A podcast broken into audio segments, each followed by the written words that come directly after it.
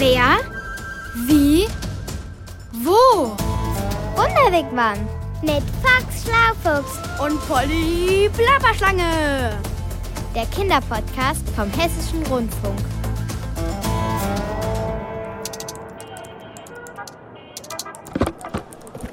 Ah, ich hab sie. Was denn das für eine olle, staubige Kiste, Foxy? Das ist die Forscherkiste von meinem Ur-Ur-Urgroßonkel Karl Ludwig. Ach, der, der überall diese ganzen alten Töpfe und Scherben und Steine ausgegraben hat? Mhm, genau der. Mein Ur-Ur-Urgroßonkel Karl Ludwig war Altertumsforscher, Archäologe. Echt? Spezialgebiet das alte Ägypten. Die Pyramiden? Eher die Schätze, die sich darin verbergen. Gold, Edelsteine. Jetzt sag bloß, in der Kiste hier sind Edelsteine drin. Keine Ahnung. Das ist ein Familienerbstück, das von Fuchs zu Fuchs weitergegeben wurde. Aber so eine Art Schatzkiste ist das schon. Schlapperplapper, ich werd verrückt. Fox, ich habe noch nie eine echte Schatzkiste gesehen. In ihr sind Dinge, die mein Ur-Ur-Urgroßonkel in Ägypten gefunden hat und die er für sich selbst behielt. Darf man das denn? Damals war das gang und gäbe. Übrigens, wegen dieser Kiste sind wir mit dem Wunderwigwam auch hierher nach Kairo gereist, in die Hauptstadt Ägyptens. Verstehe, du willst noch mehr Sachen suchen für die Kiste? Krasser Plapper, wir gehen auf Ausgrabungserkundungstour. Da bin ich dabei. Schubidubidu, das wird toll. Nein, Nein? Aber das verstehe ich nicht. Warum sind wir denn dann hier? weil hier in Kairo das größte Museum der Welt ist, in dem Altertümer Ägyptens zu bestaunen sind. Unschätzbar wertvolle Schätze, Mumien, Statuen, Sarkophage, Juwelen. Juwelen. Foxy, können wir da auch mal hin? Genau das wollte ich ja. Ja? Na, klar, dem Ägyptischen Museum möchte ich nämlich die Kiste schenken. Super mega Klopperplapper, das ist aber großzügig von dir, Fox. Naja, ich finde halt, ägyptische Kostbarkeiten sind nirgendwo sonst besser aufgehoben als in Ägypten. Aber sag mal, Foxy Fox, Ja, willst du mir vorher nicht mal zeigen, was in der Kiste alles drin ist? Also ich meine, bevor die dann in irgend so ein Museumslager kommt. wenn du das Vorhängeschloss hier aufkriegst, dann gern. Aber hallo, was glaubst du, wie viele Muskeln wir Schlangen unter unseren Schuppen haben? Ich muss mich nur einmal hier um das Schloss rumwickeln und dann einmal ganz stark sein. Schwuppdiwupp geschafft. Wow. Wow? Also ich find's eher enttäuschend. Keine Edelsteine, kein Gold. Guck mal, ein Steintäfelchen mit einem alten ägyptischen Schriftzeichen drauf. Ich weiß sogar, wie die heißen, diese Schriftzeichen. Hippopotamus. Hippopotamus ist ein Nilpferd, Polly. Diese Schriftzeichen sind Hieroglyphen. Oh. Und schau mal, hier sind auch verzierte Döschen und Vasen und kleine Statuen. Und was ist das hier? Sieht aus wie ein altes eingepacktes Weißbrot. Hm, Das ist bestimmt eine in Stoffbänder eingewickelte. Ah, komm, wir wickeln's einfach mal aus. Halt hier mal fest. Mach ich? Ih, heilige Bauchschuppe, was ist das denn ekliges? Das, Polly, das ist eine Katzenmumie. Eine tote, vertrocknete Katze. Ih. Die ist locker über 3000 Jahre alt. Ja, so sieht sie auch aus. Schlapper, plapper, pack das olle Ding wieder weg. Aber es ist doch sensationell, wie gut die erhalten ist. Ich dachte, man hätte nur aus alten ägyptischen Königenmumien gemacht, aus Pharaos. Pharaonen.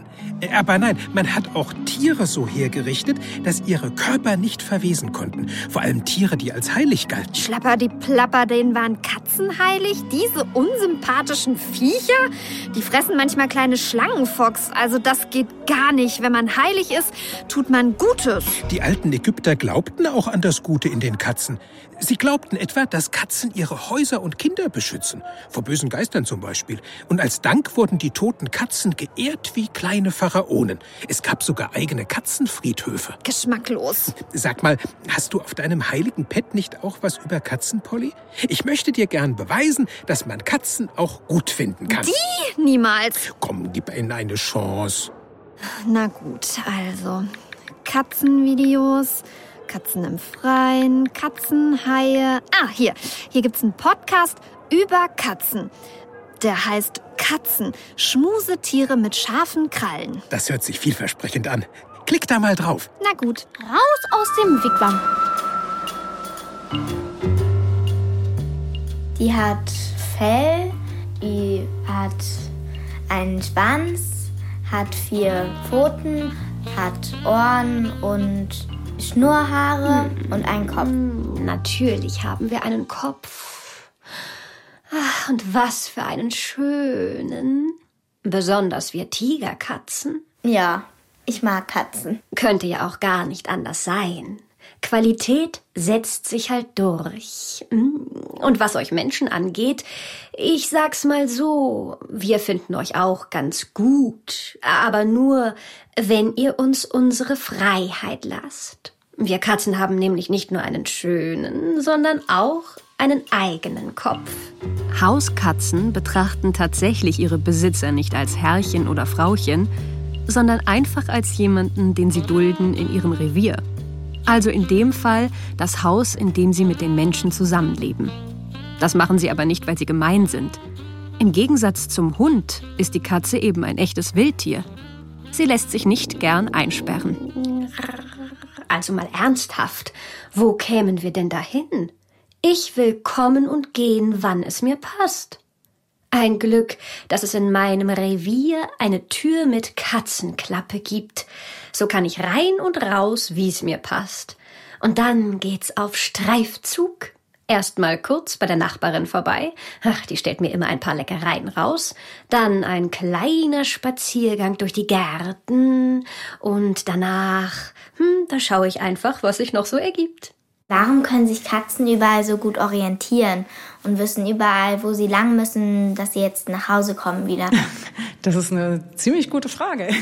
Eine Frage, die die Tierärztin Steffi Adolf von der Katzenklinik Frankfurt beantworten kann. Das liegt einfach in der Natur der Katzen, genauso wie alle anderen Tiere sich ja auch sehr gut orientieren können, wenn die irgendwo draußen unterwegs sind. Merken sich den, den Weg, den sie gegangen sind, anhand von Gerüchen und äh, Gegebenheiten? Hm, ist doch klar, dass ich mir das merke. Übrigens kann ich auch sehr gut sehen hm, und hören und mit meinen Schnurrhaaren selbst nachts fühlen, was um mich rum los ist. Das alles ist sehr praktisch. Wie sollte ich sonst zu meinem Revier und meinen Menschen zurückfinden, wo es warm und trocken ist und keine Gefahren lauern und ich immer was zu fressen bekomme? Ich sag's mal so, ich kann mir ja schließlich nicht immer eine Maus fangen. Ha, wo kämen wir denn dahin? Das wäre wirklich viel zu viel Arbeit für so eine kleine, süße Samtpfote wie mich. Was machen Katzen eigentlich mit den Mäusen, die sie dann bringen oder verstecken oder was machen die damit? Spielen die oder essen die die? Hallo? Mäuse sind meine Leib- und Magenspeise. Klar futter ich die auf. Katzen, die das tun, die nehmen die auch sehr genau auseinander, weil es gibt immer Körperteile an der Maus, die die Katze nicht essen möchte, zum Beispiel die Gallenblase, das ist ganz, ganz bitter. Und die Katzen können die tatsächlich, wenn sie die Maus fressen, richtig rausoperieren. Also die können die unversehrt aus dieser Maus rausholen, den Rest essen. Und also die meisten Katzen essen ihre Mäuse auch, aber es gibt auch äh, Katzen, die das so als Geschenk nach Hause bringen. Miau. Da es sein kann, dass die Maus Krankheiten in sich trägt oder Gift gefressen hat, sollte man der Katze dieses Geschenk besser wegnehmen und sie mit einem leckeren Stück Fleisch belohnen, als Dankeschön dafür. Katzen sind Raubtiere, die sich vor allem von kleinen Nagern oder auch Vögeln ernähren. Sie fressen also mehrmals am Tag. Deshalb sollten sie immer Zugang zu einem Schälchen mit einer Tagesration Trockenfutter haben, von dem sie immer wieder was nehmen können. Manche Katzen mögen zusätzlich auch Nassfutter, also das, was oft in der Dose steckt. Aber Achtung, das stinkt ganz schön. Wie bitte? Stinken? Oh, totaler Quatsch. Das duftet mm, köstlich. Auf jeden Fall braucht eine Katze auch genügend Wasser. Kleiner Tipp. Die meisten finden es nicht so toll, wenn der Wassernapf direkt neben dem Futter steht. Nee. Das liegt daran, weil sich in freier Wildbahn nur selten eine Wasserstelle direkt neben der geschlagenen Beute befindet. Ach so. Man sagt ja, dass Katzen und Hunde sich nicht leiden können. Das stimmt übrigens nicht. Ich sag's mal so. Wir verstehen einander meist nicht so gut. Aber ist ja auch logisch. Der Hund macht einfach alles falsch. Wenn ein Hund sich freut, wedelt er mit dem Schwanz. Eben. Wie doof ist das denn? Wenn wir Katzen mit dem Schwanz wedeln, sind wir wütend. Katzen und Hunde sprechen also eine unterschiedliche Körpersprache. Wenn sie miteinander auskommen wollen, müssen sie die Sprache des anderen lernen. Das ist ein bisschen so, wie wenn wir eine Fremdsprache lernen. Je länger aber Katze und Hund zusammenleben, desto besser verstehen sie einander. So einfach ist die Lösung. Naja, meistens zumindest. Warum schnurren Katzen eigentlich und miauen so? Was bedeutet das? Wenn wir Menschen die Katzen verstehen wollen, müssen wir sie genau beobachten. Katzen sprechen nämlich drei Sprachen. Katzensprache Nummer eins sind Laute wie Miauen und Schnurren, aber auch das Fauchen. Wenn wir fauchen, sind wir echt wütend und warnen so alle anderen davor, auch nur eine Pfotenlänge näher zu kommen. Hm, wir können aber auch anders. In erster Linie schnurren sie, wenn sie sich wohlfühlen. Ne? Das weiß man, wenn man die Katze streichelt oder ähm, wenn die ankommt und einen so um die Beine streicht, dann schnurren die Katzen.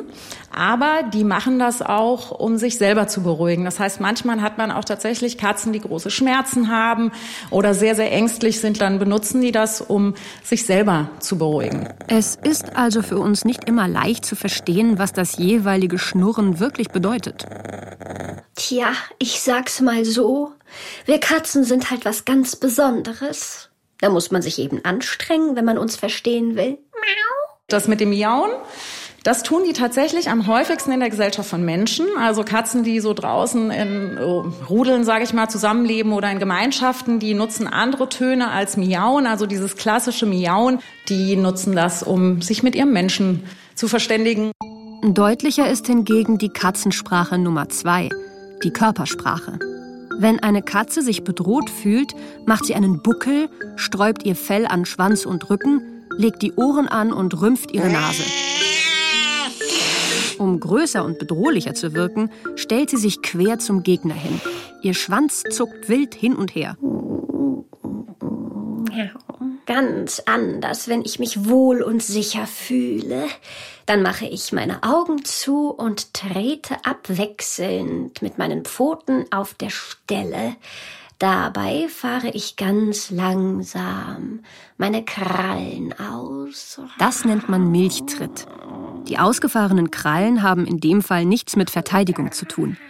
Mit dieser Bewegung regen Babykatzen die Milchproduktion bei ihrer Katzenmama an.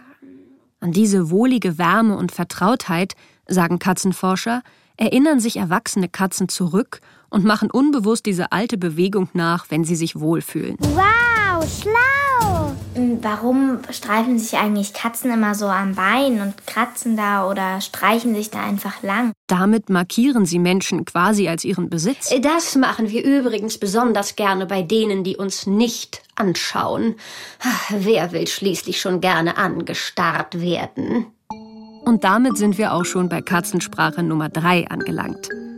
Reibt sich die Katze an unseren Beinen oder schmiegt ihren Kopf in unsere Hände, überträgt sie damit ihren Körperduft auf uns. Bloß, ich sag's mal so, mm, das kapiert ihr Menschen ja nie. Wie auch. Unsere Nasen sind nämlich zu schwach, um den feinen Katzenduft zu riechen. Hm, Bitte schön, wenn ihr mehr davon braucht, wir könnten auch anders. Ähnlich wie Hunde verspritzen auch Katzen ihr Pipi, um zu zeigen, das ist mein Platz. Sie lecken immer ihr Fell so, wie sich putzen, ob das nicht ekelhaft ist, wenn dann Haare an der Zunge sind oder so. Also die Katzenzunge ist ja auch ein bisschen spezieller als andere Zungen von anderen Tieren.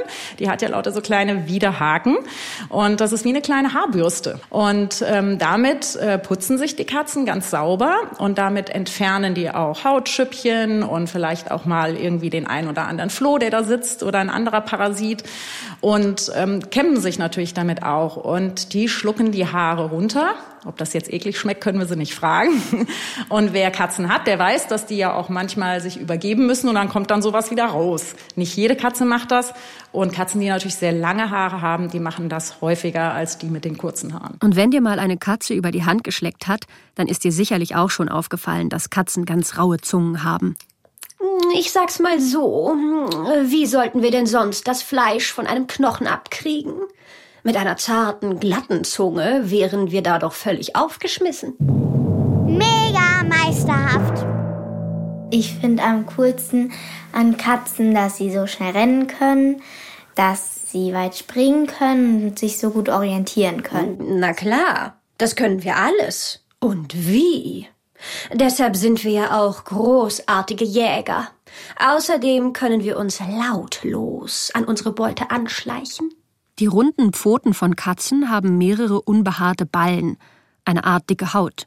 Sie sorgen dafür, dass man die Katze nicht hört, wenn sie sich anschleicht. Während der Jagd oder beim Klettern fährt die Katze ihre superscharfen Krallen aus. Mit Hilfe von Muskeln kann sie übrigens jede Kralle einzeln ein- oder ausfahren. Wundervoll. Mich würde noch interessieren, ähm, warum, wenn sie vom Baum springen, sie immer auf vier Pfoten landen und nicht auf dem Bauch oder auf dem Kopf. Die meisten Katzen haben ja einen schönen langen Schwanz und den benutzen die wie ein Ruder, wenn die in der Luft sind. Das heißt, wenn die irgendwo runterfallen, dann benutzen die den wie ein Ruder, um sich quasi so zu drehen, dass sie auf allen Vieren landen.